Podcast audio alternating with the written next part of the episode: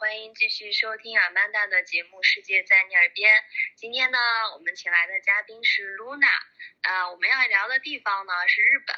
但是日本肯定很多朋友都去过哈。我们今天也不聊这个特别呃一般常规的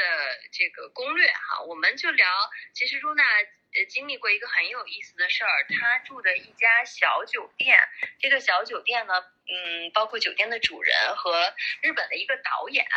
背后延伸了很多这个岁月变迁的故事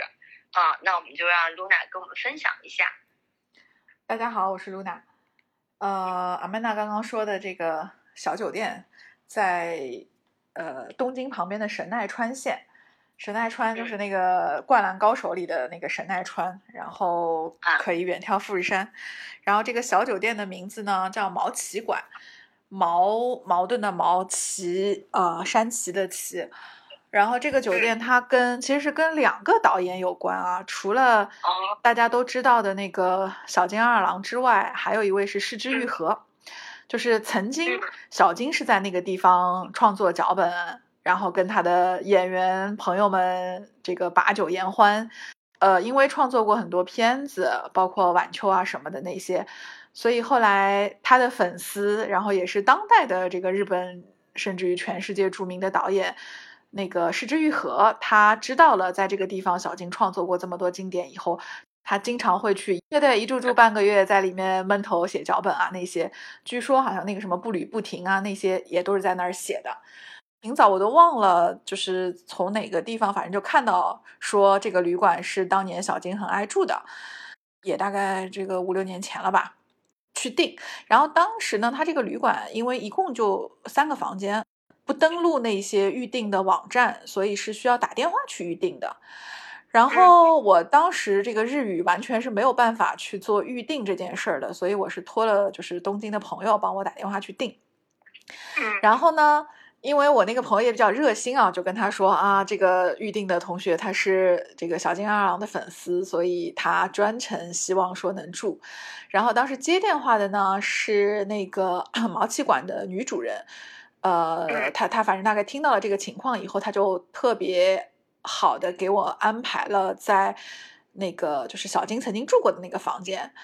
然后但但是这些他当时都没有都没有说。那个我去的那一天，他们他们那个院子门口有一棵这个樱樱花树是满开，然后我当时是从东京租了个小车，我还还跟我父母一起，我们三个人就开了辆车开到那里，开过去的时候，因为应该是下午傍晚的时候，然后就沿着那个湘南海岸，就是左边是海，右边是这个呃。很多的松林，松树的林，因为它其实是防风沙用的。然后就在那种啊阳光特别好的，然后樱花又满开的时候，就把车停在了这个毛气馆的门口。然后毛毛气馆是那种，就是你看上去还挺呃古朴的小小的那个日式的那种建筑。然后你站在它的那个院子里，你就可以听到，因为它离海其实挺近的，是可以听到那种海岸声的。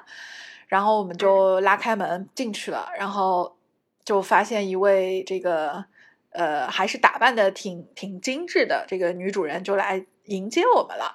然后一看，哎，那个我们三个人，而且因为就是我父母跟我，因为预定的时候其实他只知道是三个人，两女一男，他并不知道三个人的这个构成，他可能以原来以为我们三个人是比较年轻的。那后来他发现其实是两辈人。然后他就给我们分了房间，他就呃把一间是那个小金的房间，还有一间就是隔壁的房间都给了我们。他说当天就是我们三个人是这个酒店唯一的客人，然后。啊，我一下就就还挺高兴的。那个就跟后来他就因为日本人住旅馆的时候，他都特别细致，他就会给你介绍，比如说洗手间在哪儿，那个餐厅在哪儿，然后院子是怎么样的，有没有门禁之类。然后说到房间呢，他就会跟你说，当当时给我父母分的那间是。小金住过的房间，然后说啊，你看这个屋顶上有有一圈黑，对吗？你知道为什么黑吗？因为当年小金很喜欢坐在这个地方煮那个寿喜烧吃，然后那个烟熏上去熏黑的，等等等等，就就说这种，他就说啊，那个我想你们可能三个人住这个房间太太拥挤了，所以旁边那间你可以住。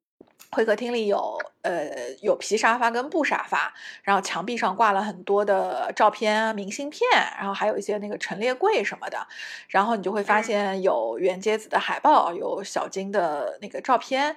然后还有小金他最喜欢戴的那些白帽子什么的。后来我说啊，离海这么近，我们去走走吧。然后我们就去散了个步，然后再吃饭啊什么回来，后来就就休息了。所以第二天早上我们就又去散了个步，以后回来。那在退房之前，那个老太太她正好也是坐在那个会客厅，然后我们就就就想跟她聊聊天啊什么的那些，就包括问起说这个房子跟呃小金的关系啊。那她就说是因为小金那时候还很年轻的时候，她呃因为毛奇这个地方神奈川其实以前是有一个日本的那个算电影。电电影基地之类的，对，叫毛那个叫大船大船基地。然后呢，他年轻的时候就到这个地方来，等于说是帮别的导演做助手的时候就来过。然后他就他就曾经住过。那那个时候他还可能没有那么有名，他就等于说跟这个旅馆的老板就算认识了。那那时候大家都是年轻人嘛。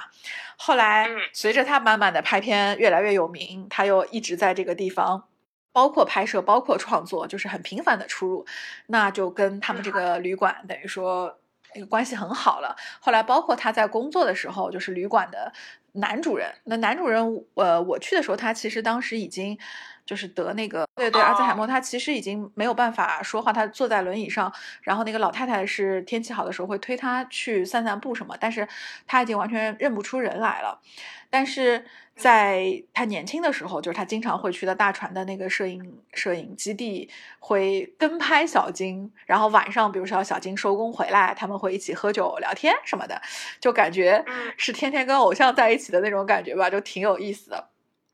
啊，女主人就跟我们讲这些的时候呢，特别云淡风轻，就感觉得到她年轻的时候呢，其实是属于那种就是特别主内的，就旅馆肯定都是老公说了算的。但是后来，因为就是老公等于说这个身体的问题嘛，所以她不得不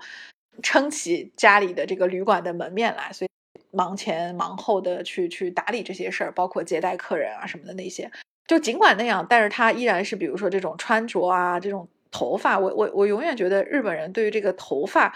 的梳理是特别注重的，就是永远都是一丝不苟。不乱其实是可以看出这个人的精气神以及他对于一件事情的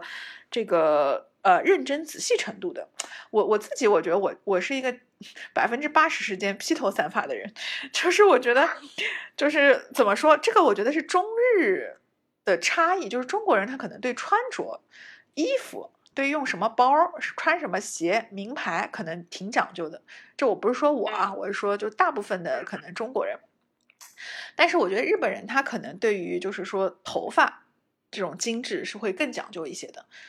包括包括韩国人是化妆是吗？啊，对对对，就就可 能会有一些这种差异。但是我通过特别是看那么大岁数的人，他们对于这种头发的一丝不苟，就会觉得啊，那个民族的人真的是对自己的要求很高，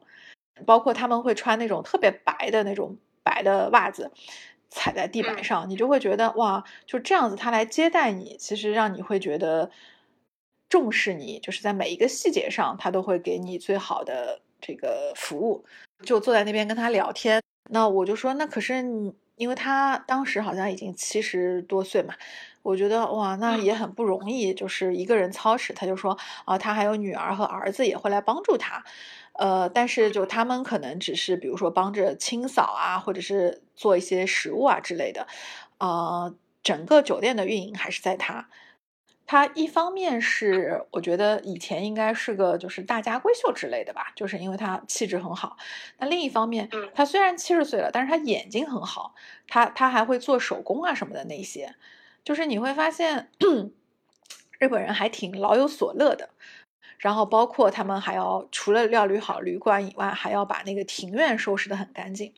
我最近在在那个 东京看了一部电影，叫《春之庭》，春就是那个春春花的春，就是木字旁的那个春。哦，是呃那个摄影师上田岩拍的。呃，然后那个里面的有个庭院，就是跟跟毛奇馆的庭院就是非常像，他们都是隔着就是这种树林就能够。望望得见那个神奈川的海的那样的一个景象。所以我当时其实，在看那个电影的时候，我又想到的就是毛奇馆的院子，就是有。我我记得因为是春天去的嘛，就是有阳光晒着，暖暖的，然后你又可以听到那种海风，透过那种树林可以看到远远的海海面，那种感觉是忘忧的那种感觉，特别好。包括当时我们在院子里，就是我跟我父母因为要在聊天嘛，我就说，哎呀，在这样的地方养老是不是挺好的？嗯，他们都点头称赞。包括老太太给我们营造的这种空间，包括她自然的那个海边一步之遥的这个氛围，都是给他们留下了很深的印象。再加上我跟他们讲了啊，这是当年也去过中国的很有名的导演，所以等于说你们感觉到的那种状态，也是当时就是导演艺术家为什么选择这个地方啊，就是也是很迎合他的一个呃创作也好，或者艺术感觉的心境。毛奇馆所在的地方曾经是日本的电影基地，那今天又增添了什么新的风景呢？在日本还有哪些有趣的小众地方可以探寻？我们下期接着聊。 야마가 모에테 구사와 가레테 이토미니 아키 노이로